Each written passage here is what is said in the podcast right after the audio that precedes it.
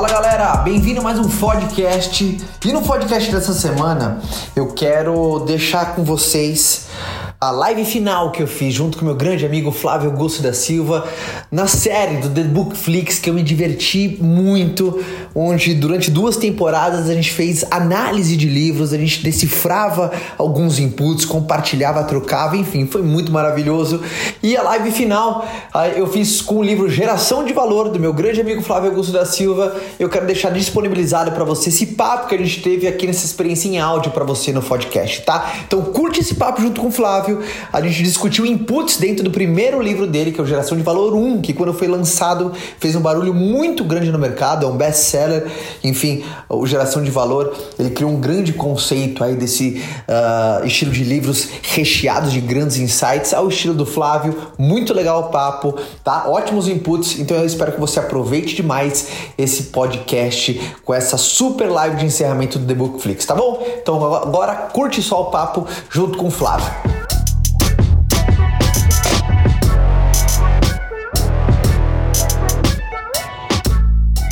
Sabe que você tem uma habilidade, Flavião, é assim, essa é reconhecida na frente de todo mundo, tá? É, principalmente quem acompanha o Flávio mais assiduamente que nem eu, você tem a capacidade de, de bater, mas parece que você. Sabe, com permissão.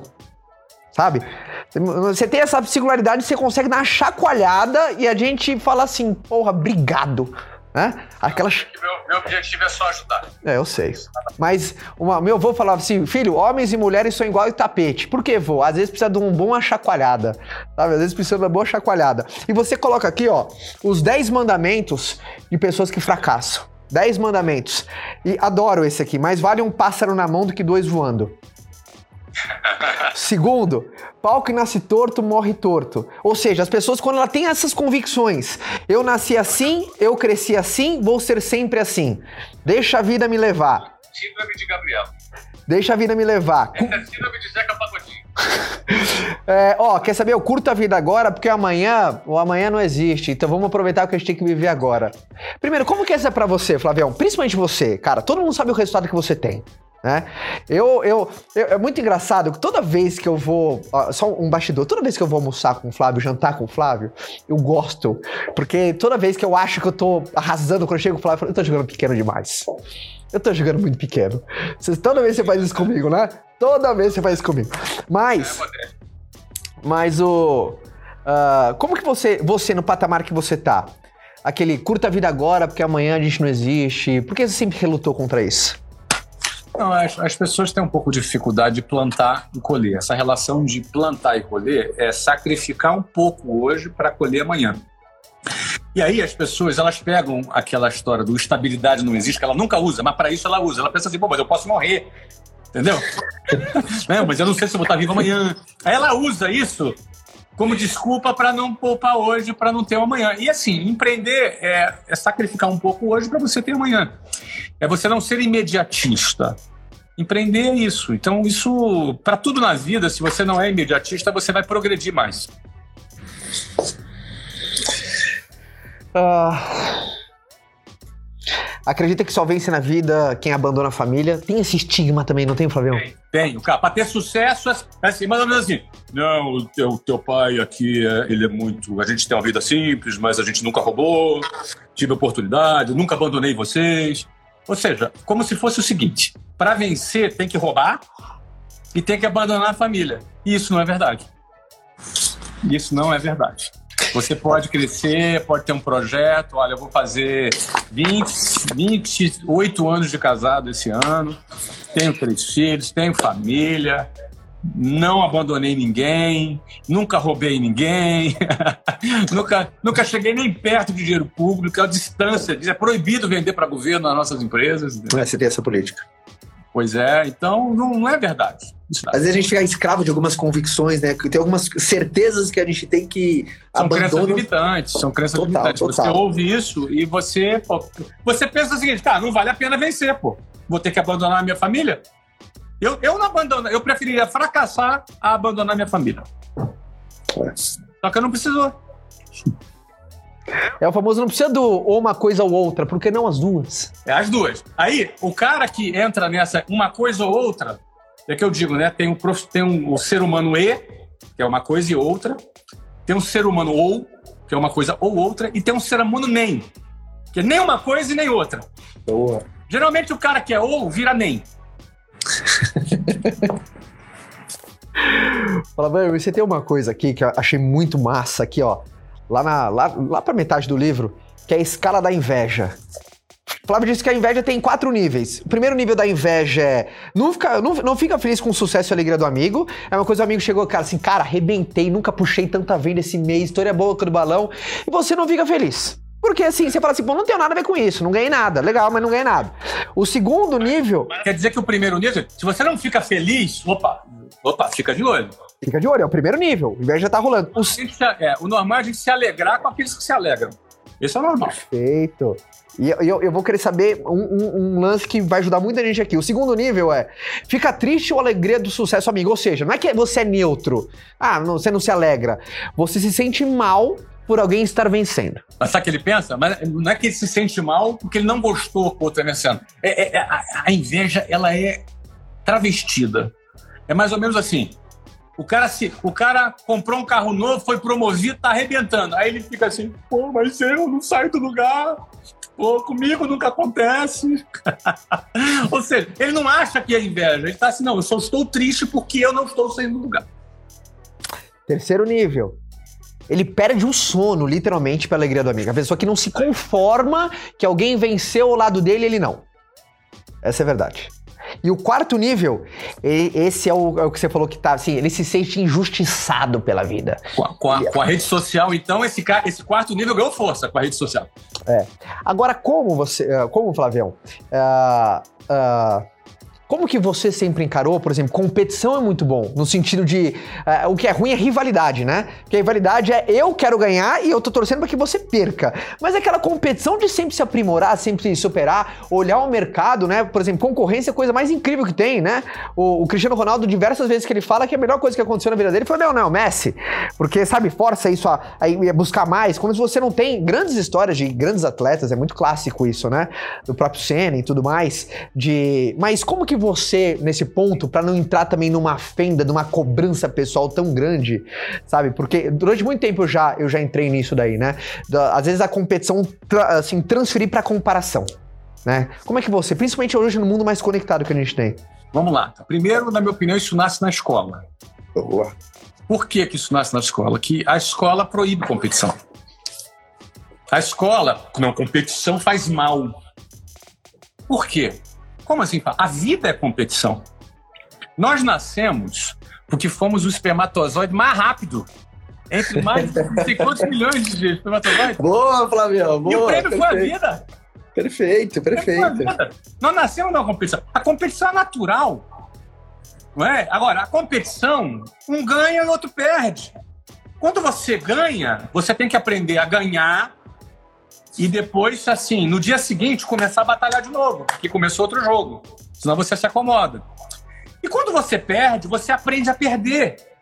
Você aprende a admirar quem ganhou, a cumprimentar quem ganhou, a parabenizar quem ganhou. Entendeu? E você aprende a equacionar o sentimento de derrota dentro de você. Quando você compete desde cedo, você aprende a perder várias vezes. Acontece que na escola não tem competição. Não pode comparar. Não, não pode comparar, senão o fulaninho vai ficar triste. Não pode comparar. E aí vive, fica um monte de gente mimada que depois, não, quando cai, quando é vomitado da escola ou da faculdade no mundo real, o mundo real é a competição. As empresas competem. Para você crescer numa empresa, você compete. Para você arrumar um emprego, você compete. A vida é uma competição. Na África, o leão está competindo pela gazela, entendeu? E a gazela está competindo para sobreviver. A vida é uma competição. E competição não é necessariamente ruim. Não é definitivamente ruim. É, O que a gente precisa aprender é como lidar com a frustração da derrota. É. E aí, Porque ganhar todo mundo quer, né? Ganhar todo mundo quer. Exato, ganhar é mole. Agora, quando a pessoa não sabe lidar com a frustração da derrota, vem a inveja, vem a depressão, talvez por esse motivo. Eu não quero falar depressão, é uma doença muito séria. Mas às vezes o cara cai na depressão porque ele não equaciona o sentimento dele. Entendeu? Às vezes vem a. Até, cara, suicídio, cara. Porque o cara não sabe lidar com a derrota. E, cara, Caio, tu é vendedor, cara. Você sabe. A gente perde mais que ganha. A gente leva mais não que sim. É verdade. O, o sim vem acompanhado de uns, sei lá, 20, 30 nãos antes. Até se faz uma imagem no Geração de Valor que é linda. É um cara todo feliz assim, um monte de não colado na cara dele, como se fosse um monte de post-it na cara sim. dele, e tem um sim aqui. Ele conseguir, Exatamente. conseguir, né? Não perder o entusiasmo, né? Não se ressignificar. Então é isso. Então nasceu a, a- a- a nossa falta de capacidade de lidar com a competição e com, e com a frustração é que deriva uma série de problemas que na- no mundo real acontece e que a escola, infelizmente, não ajuda. Peguei uma semântica ao, longo do seu livro, você vem plantando algumas sementes, e lá na página 70 fica muito claro que você gosta, assim, eu, eu, eu falo assim, é, é como se fosse a trindade do Flávio, é o tripé, é o, é o tripé, tripé do Flávio, que é a visão, coragem e competência. Ao longo do livro você vem plantando essa semente na cabeça de todo mundo. Você solta a visão ali, coragem ali, competência, mas nessa página ficou claro a sua trindade, tá? Eu, se eu fosse chutar uma trindade, meu seu tripé, visão, coragem e competência. Quanto esses três atributos foram fundamental? Porque visão, para muitas pessoas, é algo muito subjetivo, né? O que é visão? Né, Tem muitas pessoas que, quando você fala, você tem que ter visão, o cara fala assim, mas o que, que é isso? Tá? Visão é você ter a capacidade de antecipar algo real. A visão é isso, é uma antecipação. Sem enxergar o que já está aqui, ó, tô enxergando o livro, já vi aqui, não é na visão, eu, tô só enxergando, entendeu, cara? Não é? Agora, eu posso, de repente, enxergar que depois dessa pandemia as pessoas vão ter um hábito XYZ diferente e que por conta disso eu posso desenvolver o produto XYZ e eu já posso estar trabalhando nesse projeto para lançar mês que vem, me antecipando, porque isso é resultado de uma visão. Boa. É visão. A visão é olhar o seguinte, que, que a média de público dos Estados Unidos era maior do que a do Brasil em 2012. A liga, uma liga de futebol nos Estados Unidos, que aliás está aqui, ela não está precificada e é uma boa investir nisso, porque isso aí vai bombar e vai crescer. Em 2012, isso não era óbvio. Hoje E é capaz os Estados Unidos sediar novamente a Copa do Mundo e talvez Orlando ser a cidade no qual será uma das cidades sedes. E naquele momento eu terei um time de futebol e aí o valor do meu time. Então, outro exemplo hein? é o seguinte: se Aconteceu você já. sabe que vai construir um shopping center numa determinada rua, vamos supor que você soubesse. Quem comprar um imóvel naquela rua, o que, que acontece depois que inaugurar o shopping center? O preço do imóvel vai valorizar. Então, ou seja, visão é quando você é quando você conecta pontos que não são óbvios para ninguém e você conclui através dessas conexões coisas que ninguém viu ainda. Isso é uma visão. Agora, de nada vale uma visão se você olhar para aquilo, dormir e acordar com aquela visão, mas não tiver coragem de saltar da gaiola. A coragem de pegar lá 100 milhões de dólares no bolso, ou de pegar teu cheque especial, ou de pegar um empréstimo e de você investir naquela visão que você teve. Não adianta nada. Quantos projetos estão enterrados, escondidos dentro da gaveta? Quantos projetos? Quantas pessoas que tiveram a ideia do YouTube antes dele existir, mas não fez? É verdade. E por aí vai. Então, assim, você tem que ter visão e coragem. Agora, depois que você ter a coragem, tem que ter competência, meu amigo. Se for um competente, se for um cara que não trabalha, se for um cara preguiçoso, se for um cara que na hora da execução não tiver a pegada necessária, também vai morrer. Então, eu digo que esse tripé, visão, coragem e competência, é o tripé do empreendedorismo. Ou seja, 100% dos negócios bem-sucedidos que existem hoje foram resultado de uma visão de um cara maluco, da coragem de um cara louco e da competência de um cara tarado por trabalhar para fazer um negócio acontecer. Pegaram, né, galera? O cimento do. Ó, o, o, o Flávio. Areia, areia, água e cimento é que deu o concreto desse cara. Areia, água e cimento é visão, coragem e competência. Visão, e você vem plantando ao longo do livro inteiro, você vai jogando semânticas aí, mas nessa página ficou claríssimo. E aí você fala uma frase que achei maravilhosa. A pior cegueira é aquela resultante da falta de vontade de enxer- enxergar. Muita gente aí também, eh, Flavião, para não. prefere não enxergar algumas coisas, né? Por quê? Porque sabe que vai. São dolorosas, né? Enxergar, Ah. né? Mas coisas são dolorosas, porque é, não são poucas as vezes na nossa vida que a gente vai olhar para dentro da gente mesmo e chegar à conclusão assim, pô, cara, que droga, que porcaria. Eu tô uma porcaria. Eu, eu preciso mudar.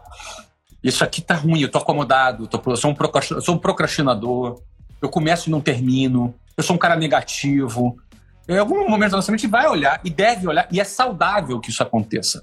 E aí, a partir do momento que você constata, você tem dois caminhos. Ou tu vai entrar na autopiedade, eu sou miserável, coitado, fracassado. Esse é um caminho. Não te aconselho por esse caminho. Outro caminho é isso aqui, ó. Não gostei, basta, vou mudar. E você vai para uma outra direção. Isso, isso é tão prático quanto simples. Mas muita gente não quer chegar nesse momento de autoanálise e prefere negar. Prefere negar. Eu prefiro não saber. Eu prefiro fazer de como. Eu prefiro permanecer entorpecido por outras coisas. E aí não tem jeito, um dia a conta chega, né? Um dia a conta chega. E na hora que a conta chega, pode, tá, pode ser muito caro e muito tarde, né?